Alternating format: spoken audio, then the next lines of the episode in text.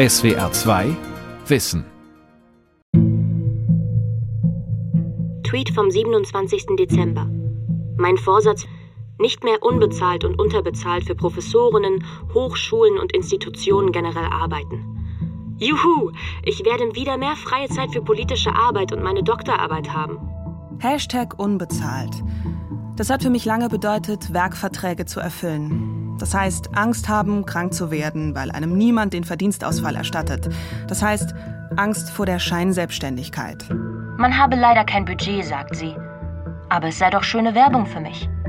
Ob sie denn auch unbezahlt arbeite? Natürlich nicht. Ob sie nicht auf ihr Gehalt verzichten wolle, Geld sei ihr ja offenbar nicht wichtig. Das Wissenschaftsprekariat. Junge Forscher ohne Perspektive von Britta Mersch. Unter dem Hashtag Unbezahlt klagen junge Wissenschaftlerinnen und Wissenschaftler auf Twitter über ihre prekären Beschäftigungsverhältnisse. Die Situation ist schon lange bekannt. Der Bundesbericht Wissenschaftlicher Nachwuchs liefert regelmäßig Zahlen über die Situation von Doktoranden und Postdocs. Praktisch jeder, also 93 Prozent des wissenschaftlichen Nachwuchses an Hochschulen, ist befristet beschäftigt. Für die Dauer der Doktorarbeit mag das sinnvoll sein. Nicht alle Doktoranden streben eine Karriere in der Wissenschaft an. Heikel wird es in der Zeit nach der Promotion für die sogenannten Postdocs. Paul Eisewicht ist wissenschaftlicher Mitarbeiter an der Technischen Universität Dortmund. Der 35-jährige Soziologe arbeitet zurzeit an seiner Habilitation. Auch er hat einen befristeten Vertrag. Wie viele seiner Kollegen hofft Eisewicht, dass es mit Ablauf seiner befristeten Stelle trotzdem für ihn weitergeht. Jetzt bin ich gerade seit ein paar Monaten auf einer Haushaltsstelle, aber auch nur bis Mitte nächsten Jahres ungefähr und muss dann halt wieder gucken. So, die Idee ist, dass bis dahin halt wieder ein Projekt reinkommt. Aber es ist das erste Mal, dass ich sozusagen nicht in einem Projekt bin. Los ging es bei Paul Eisewicht vor rund zehn Jahren. An der TU Dresden hatten er und ein anderer Kommilitone eine Diplomarbeit über die sogenannte Szeneforschung und Subkulturen geschrieben. Darin gingen sie der Frage nach, wie Menschen Teil der Indie-Szene werden, sich also für Indie-Musik und einen bestimmten Kleidungsstil entscheiden.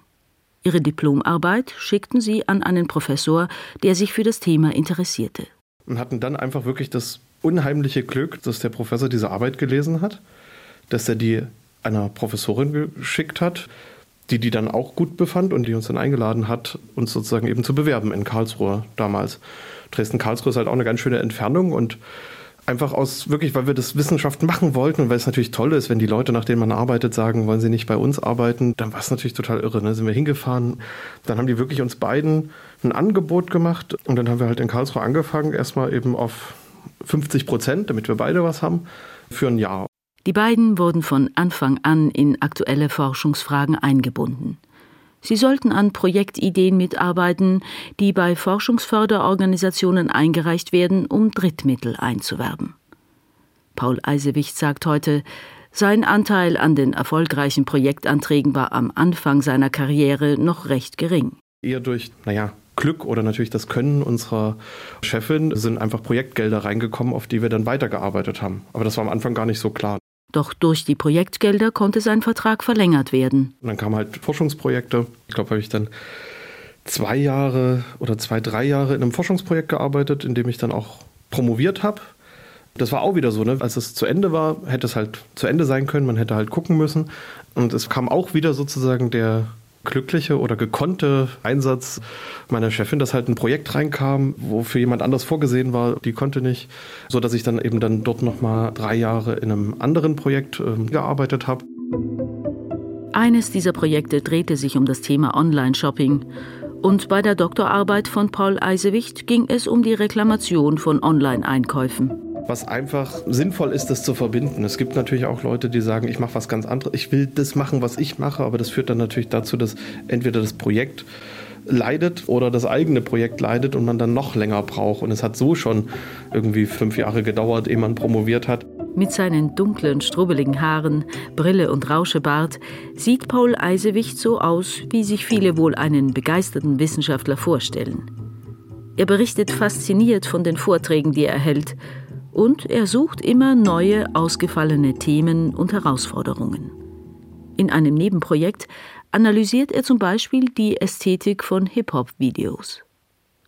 Auch seine Partnerin strebt eine Karriere in der Wissenschaft an, was es für beide nicht einfacher macht. Ein weiterer Ortswechsel ist für das Paar mit Kind sehr wahrscheinlich.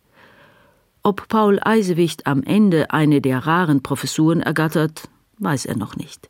Ich habe Lehre, ich habe irgendwie Vorlesungen, ich betreue, glaube ich, ganz ordentlich Bachelor- und Masterarbeiten. Das könnte man natürlich auch abwehren, weil man sagt, bringt mir auch nichts. Das ist ja auch immer das Tragische. Ne? Also ich mache gerne Lehre, aber ich muss auch sagen, wenn man da zu viel rein investiert, gut, dann publiziert man nicht, äh, dann macht man keine Vorträge, dann macht man keine Projektanträge. Das sind sozusagen die harten Währungen, die dann letztendlich für andere Bewerbungen oder Professur, wenn man die natürlich anstrebt, notwendig sind. Das Beispiel von Paul Eisewich zeigt, eine Karriere in der Wissenschaft ist nur schwer planbar. Doktoranden und Postdocs sind oft in Projekten angestellt mit ungewisser Laufzeit. Dazu kommen weitere Unsicherheiten, meint Roland Bloch. Er ist wissenschaftlicher Mitarbeiter am Zentrum für Schul- und Bildungsforschung der Martin-Luther-Universität Halle-Wittenberg. Bloch kennt die Arbeitsbedingungen in der Wissenschaft nur zu gut. Die kurzen Vertragslaufzeiten ärgern ihn. Aber nicht nur das. Und ein weiterer Punkt, den man als prekär bezeichnen kann, ist, dass viele auch in Teilzeit arbeiten. Das ist gerade im Bereich unterhalb der Promotion so, dass viele Leute auf halb oder mittlerweile auf 0,65 Stellen arbeiten und äh, diese Arbeit quasi auch ihre konkrete akademische Tätigkeit dann umfasst und ihre eigentliche Qualifikationsarbeit, also die Arbeit an der Promotion, wird sozusagen in den unbezahlten Bereich die 50 Prozent oder 35 Prozent, die halt noch von Arbeitszeit übrig bleiben, verlegt. Diese Schieflage gebe es in vielen Fächern, sagt Roland Bloch, auch in den Naturwissenschaften. In solchen Fächern, die mit außerakademischen Arbeitsmärkten konkurrieren, muss man sicherlich kompetitiv sein, was die Arbeitsbedingungen angeht. Es ist aber auch erst ab einem bestimmten Level so. Und ich würde sagen, das ist erst nach der Promotion so. Vor der Promotion ist es in Naturwissenschaften auch gang und gäbe, die Leute auf halben oder nur sechs, fünf Stellen zu beschäftigen. Und es ist so, dass äh, gerade in den Naturwissenschaften ein Großteil der Forschung an den Universitäten eben auf dem Beitrag dieser Doktoranden beruht. Ideen, was sich im Wissenschaftssystem ändern müsste, gibt es. Aber sie werden oft nicht konsequent umgesetzt. Ein Beispiel sind die Kodizes für gute Arbeit in der Wissenschaft, die in den vergangenen Jahren an vielen Hochschulen eingeführt wurden. Für diese Kodizes hat sich die Gewerkschaft Erziehung und Wissenschaft, kurz GEW, stark gemacht. 2012 verabschiedete sie den sogenannten Herrschinger Kodex. Das ist ein Leitfaden, mit dem gute Beschäftigungsbedingungen für Doktoranden und Postdocs geschaffen werden sollen. Andreas Keller ist stellvertretender Vorsitzender der GEW und Experte für Hochschule und Forschung. Die Kernforderungen des Kodizes fasst er so zusammen. Wir sehen zwar, dass der Bund und die Länder wichtige Rahmenbedingungen für bessere Beschäftigungsbedingungen setzen können, aber auch die Hochschulen und Forschungseinrichtungen sind im Laufe der Jahre immer autonomer geworden.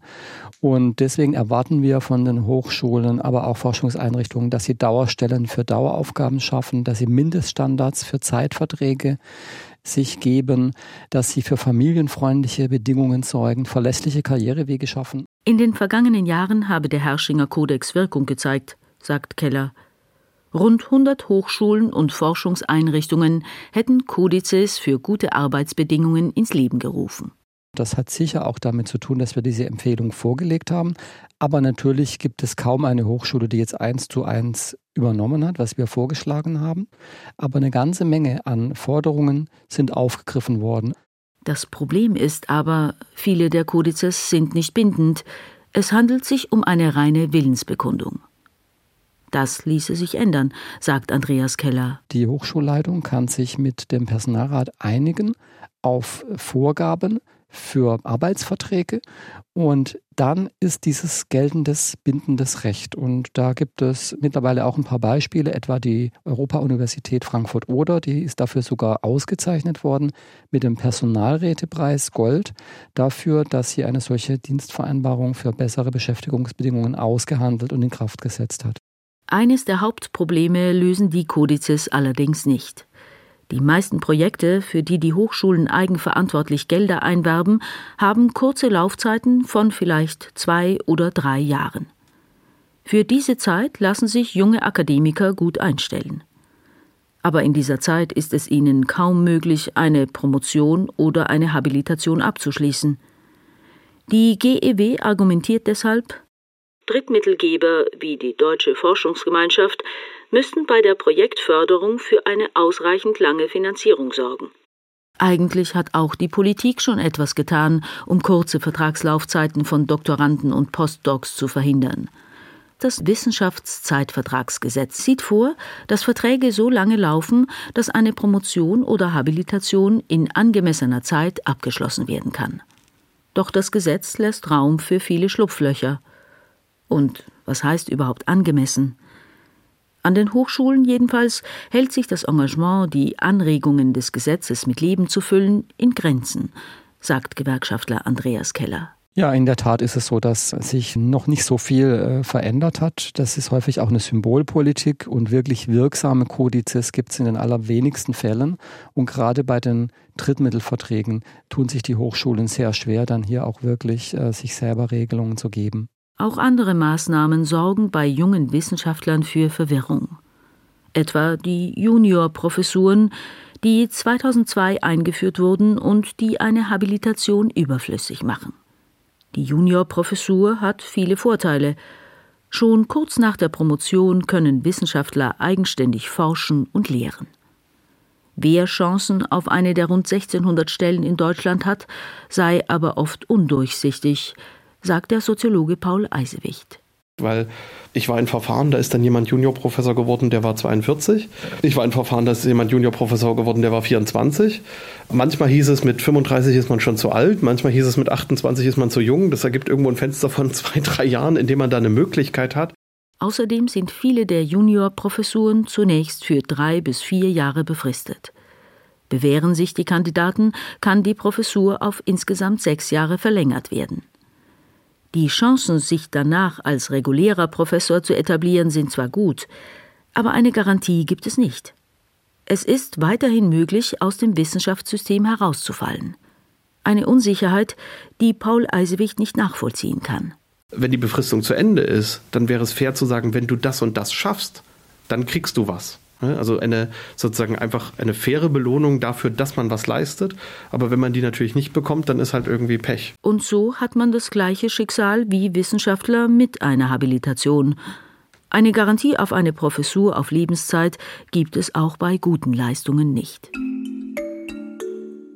Um wirklich etwas zu ändern, fordern Hochschulexperten deshalb einen radikalen Umbau des Wissenschaftssystems.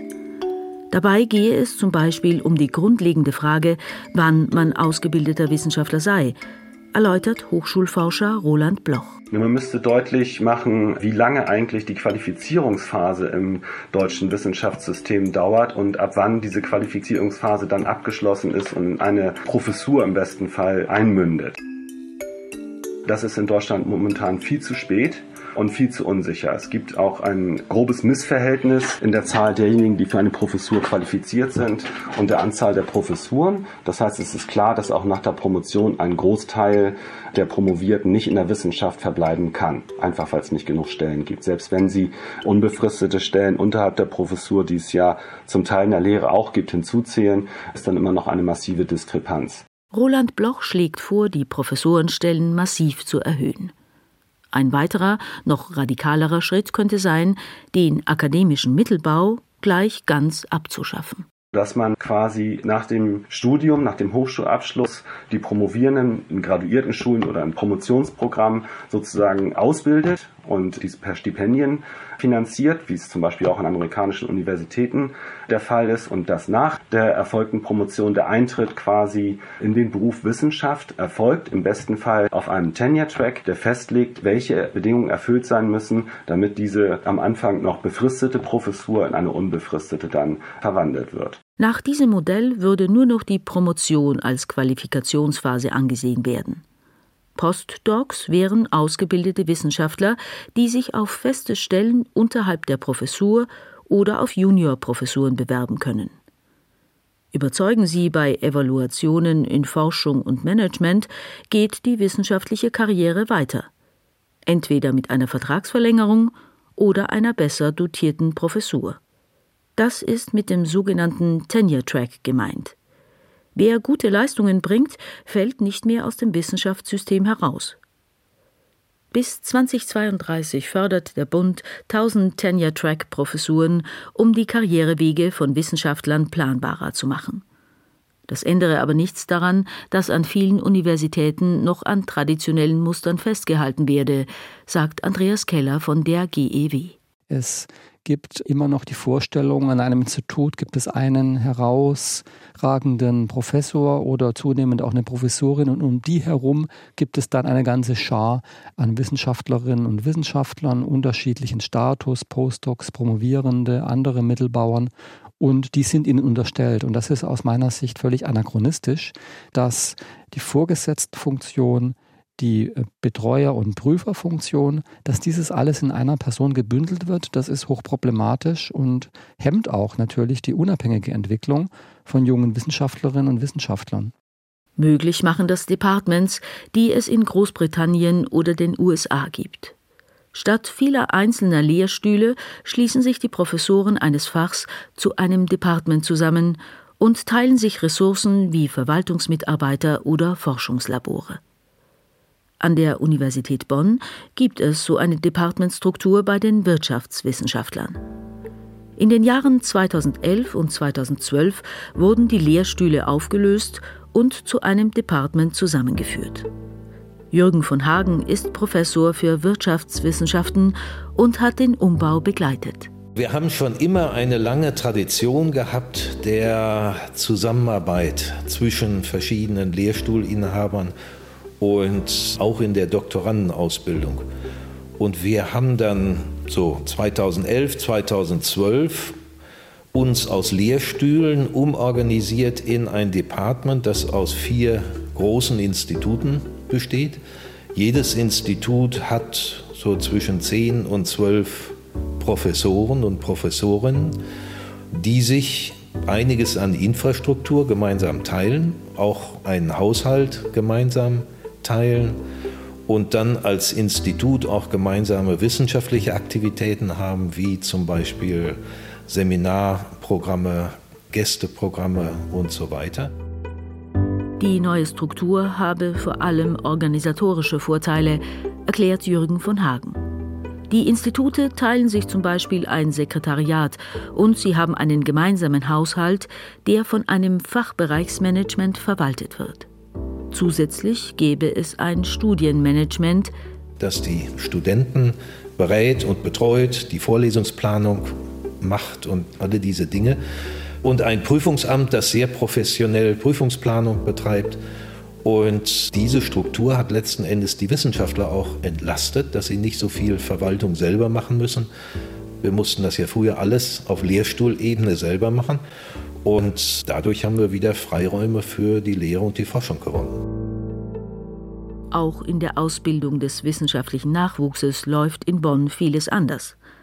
Doktoranden werden nicht durch einen Professor oder eine Professorin betreut oder sind in Projekten angestellt, sondern sie durchlaufen ein Programm der Bonn Graduate School of Economics.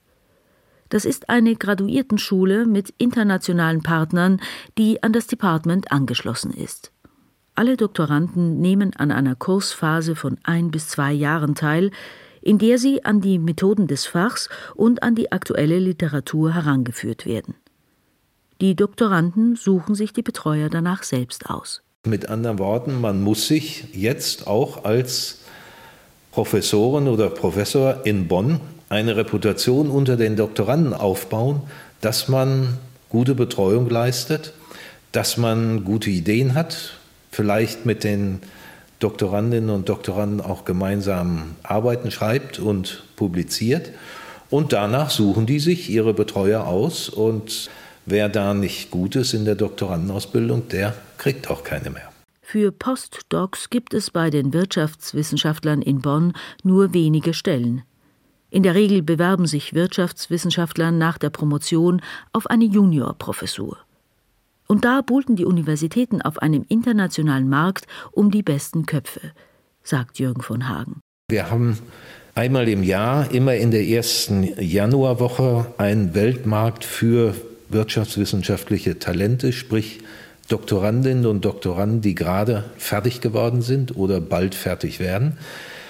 Die treffen sich bei der Jahrestagung der amerikanischen Ökonomenvereinigung und das ist ein Riesenbetrieb da. Da sind zwei bis 3.000 junge Leute, die Stellen suchen, beziehungsweise um die man sich reist als Universitäten. Und da fahren wir regelmäßig hin. Dass der Karriereweg für Wirtschaftswissenschaftler so anders verläuft als der von Geistes- oder Sozialwissenschaftlern, erklärt sich Jürgen von Hagen mit der großen Nachfrage an exzellent ausgebildeten Leuten. Also ich glaube, es hängt ganz stark damit zusammen, dass wir für unsere jungen Leute einen Arbeitsmarkt haben, der wirklich global ist.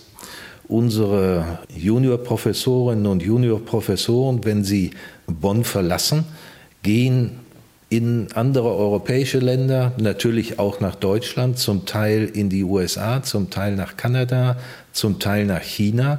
Es ist einfach ein großer globaler Markt geworden für wissenschaftliche Talente und das bietet viele, viele Möglichkeiten für die jungen Leute. Und der bringt die Universitäten letztlich auch dazu, attraktive Karrierewege für Doktoranden und promovierte Wirtschaftswissenschaftler zu schaffen. Was heißt das nun für die Universitäten? Dass sich nur dann etwas verändert, wenn man im Wettbewerb um junge Talente nicht leer ausgehen möchte? Ulrich Radke ist Rektor der Universität Duisburg-Essen. Er macht sich aktuell stark für einen grundsätzlichen Wandel im Umgang mit jungen Wissenschaftlern an Universitäten. Dazu gehöre, dass 100% Stellen für Doktoranden die Regel werden. Für mich geht es jetzt wirklich nur für diese Gruppe von Mitarbeiterinnen und Mitarbeitern, die auf Haushaltsstellen promovieren, wo in ihrem Arbeitsauftrag, in ihrem Vertrag auch drin steht, äh, es wird äh, Zeit zur eigenen Beschäftigung, eigenen wissenschaftlichen Arbeiten gegeben. Und da ist es zwischen den Fächern eben sehr unterschiedlich. Und da spielt dann die Marktmacht eine Rolle, dass in manchen Fächern eben 100 Prozent Stellen vergeben werden, sei es in der Informatik oder auch bei den Ingenieuren per se. Die Mathematiker vergeben bei uns 75 Prozent Stellen. Und es gibt eben in den Buchwissenschaften noch ganz viele, die nur eine halbe Stelle haben. Ulrich Rathke fragt sich, ob die besten Köpfe eines Jahrgangs wegen der unattraktiven Arbeitsbedingungen vielleicht gar nicht erst in die Wissenschaft gehen. Das ist meine zweite These. Also neben der Gleichbehandlung der Fächer, was ich immer nicht verstehe, weil die Professoren werden ja auch gleich bezahlt, ist äh, der Punkt, dass man die Besten eines Jahrgangs vielleicht gar nicht sieht, weil sie an anderer Stelle in der Gesellschaft ihre Arbeit finden, was ja auch grundsätzlich gut ist. Aber ich bin da etwas doch pro domo sprechend, dass wir versuchen sollten, wirklich in der Wissenschaft erstmal die hellsten Köpfe für uns zu gewinnen oder ihnen die Möglichkeit zu geben, bei uns zu bleiben. Und da sind eben halbe Stellen meines Erachtens nicht ausreichend. Neu in Gang gekommen ist die Diskussion durch einen Artikel, den Ulrich Rathke in einem Blog veröffentlicht hat. Er habe die grundlegende Frage stellen wollen, wie Hochschulen mit dem Nachwuchs umgehen wollen. Auch an seiner Hochschule sei kontrovers diskutiert worden. Wir haben eine erste Arbeitsgruppe gehabt und da haben wir alle Pro- und Kontra-Meinungen äh, gesammelt. Und äh, das waren nicht wenige äh, Kontrameinungen. So sei es in den Geistes- und Sozialwissenschaften aus finanziellen Gründen nicht möglich, volle Stellen zu vergeben. Außerdem hätten zwei Doktoranden auf zwei halben Stellen einen höheren Output als ein Doktorand auf einer vollen Stelle. Ein anderes Gegenargument, das ihm oft begegne, es gebe Fächer wie die Chemie, in denen Absolventen ohne Promotion kaum Chancen auf dem Arbeitsmarkt hätten. Sie alle auf 100 Prozent Stellen zu setzen, wäre kaum möglich. Auch ganz grundsätzliche Fragen seien gestellt worden. Sind diese Qualifikationsstellen Stellen, die man als normale Arbeitsverhältnisse, Beschäftigungsverhältnisse sieht, die auch zu 100 Prozent bezahlt werden? Oder sind es Qualifikationsstellen, wo man ja auch gerade in den experimentellen Wissenschaften viel Geld äh, und Zeit auch investiert, ohne erstmal direkt was davon zu haben? Es geht also um die grundlegende Frage, ob es sich bei der Promotion um Lehrjahre handelt, in denen der Nachwuchs das Rüstzeug für eine Karriere in der Wissenschaft geliefert bekommt. Oder ob Doktoranden bereits als eigenständige Wissenschaftler angesehen und dafür auch entsprechend entlohnt werden sollten. Wie auch immer die Diskussion ausgeht, es wird noch dauern, bis klar ist, ob Doktoranden in Zukunft hauptsächlich mit 100% Stellen ausgestattet werden. Von einem Wissenschaftsprekariat würde Ulrich Rathke aber nicht sprechen. In der Wissenschaft ist ja Freiwilligkeit und äh, unsere Doktorandinnen und Doktoranden entscheiden sich ja aus einer auch intrinsischen Motivation in der Wissenschaft Besonderes zu leisten. Ich habe auch auf einer vollen Stelle äh, promoviert und hätte auch sonst äh, aus familiären Gründen es kaum geschafft. Trotzdem ist es eben kein Prekariat. Viele Postdocs sehen das anders. Die Sorge, dass es mit der Professur am Ende nicht klappt, schwingt immer mit. Auch wenn man insgesamt gute Leistungen bringt. Es gebe Momente, die seien ernüchternd, sagt Paul Eisewicht, der Postdoc an der TU Dortmund. Also man versucht sich halt vorzubereiten, dass man professorabel ist. Und dafür versucht man quasi all das nachzuweisen, geht dann im Endeffekt in den Berufungsverfahren, in diese Bewerbungsverfahren und konkurriert dann mit all den anderen, die das wollen. Und ja gut, was heißt das? Ne? Das sind so im Jahr sind das vielleicht zwei Professuren, wo ich sagen würde, die könnten passen. Mal sind es drei, dann ist es schön. Und jetzt weiß man halt, okay, jetzt äh, ist man 35, ich sag mal bis 50 kann man es versuchen. Im schlimmsten Fall muss man bis dahin durchhalten, um mit 50 festzustellen, oh, die wollen mich gar nicht.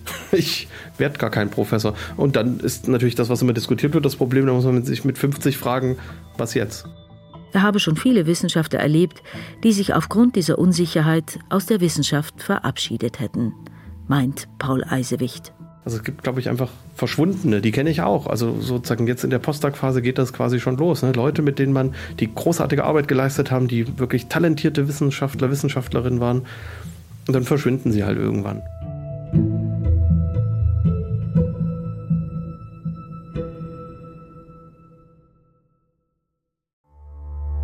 SWR 2 Wissen. Manuskripte und weiterführende Informationen zu unserem Podcast und den einzelnen Folgen gibt es unter swr2wissen.de.